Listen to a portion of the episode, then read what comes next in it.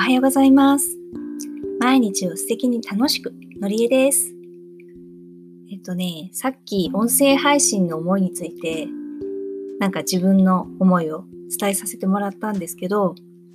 これはですね、音声配信トレンドのおまけとして、今また音声配信が熱くなってきてますよっていうお話をさせてもらいます。えっと、音声配信のプラットフォームを手掛けるこのヒマラヤさんは、アメリカの証券取引委員会に上場目論見書を提出したようです、今月に。それで、米国の方が落ち着いたら、今度は日本の方のサービスを厚くしていくっていう、そんな話もあるようです。そのせいですかね、実際5月に入ってから、なんか、あの、ヒマラヤさんのなんか新規参入だけじゃないのかな。なんかね、あの、いろいろと動きが活発になってきていて、例えばネット関係の重鎮さんとかインフルエンサーさんたちのこう参入もさらにこう動きが活発になってきているようです。ヒマラヤの新着ランキングなんかを見るとですね、上位層が結構そういう方々が入ってきてるっていう傾向が確かに見受けられるんですよね。なんかそういうのを見てみると、ほうほうなるほど動きがあるねっていうのが確認できるんで面白いです。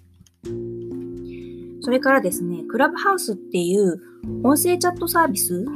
これも少し前に、あの、すごく、あの、ブームが来て、皆さん楽しんでいたようなんですけど、これって iPhone のアプリしかなかったんですよね。なので私も、あ、試してみたいなって一瞬思ったんですが、あの、Android しか、えー、と使っていなかったので、使うことができず、さらにあの、フレンドリーなテスター向けにベータプログラムも公開されたようなんですけど、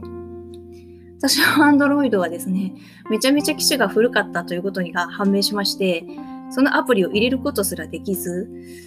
うん、あの、携帯の機種変しないとまずいなということを改めて実感して、今日実はその対応をしようと思ってます。ですけれども、Android の方も、なんか、数週間のうちにも、正式にその、えっ、ー、と、Android のプログラムが公開されるそうなので、もうすぐに、あの、なんだろう、Apple の人間でなくても、Android の人間でも楽しむことができるっていう状態になりそうですよ。ということで、なんか今までは日本は音声を聞く習慣っていうのが海外と比べると定着していなかったようなんですけれども、サービスが充実してきて、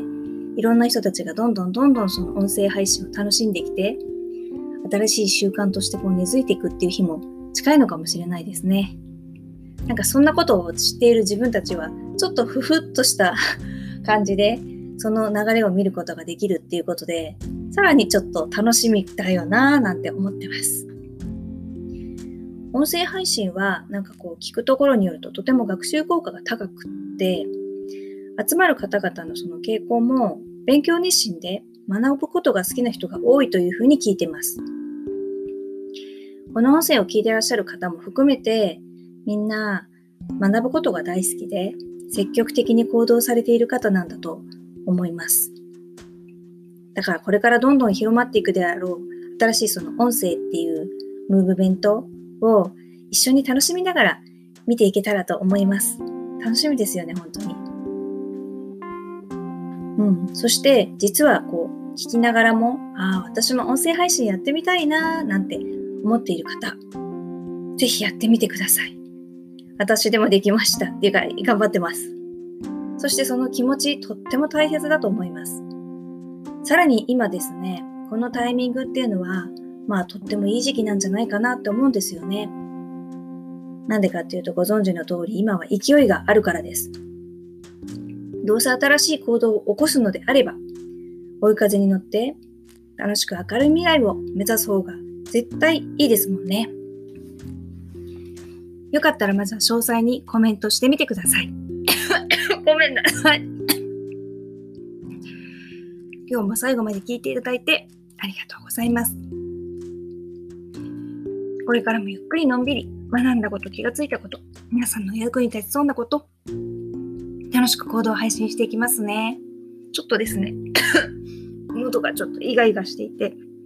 早く元気になりますね。それでは今日も素敵な一日にしていきましょうね。のりえでした。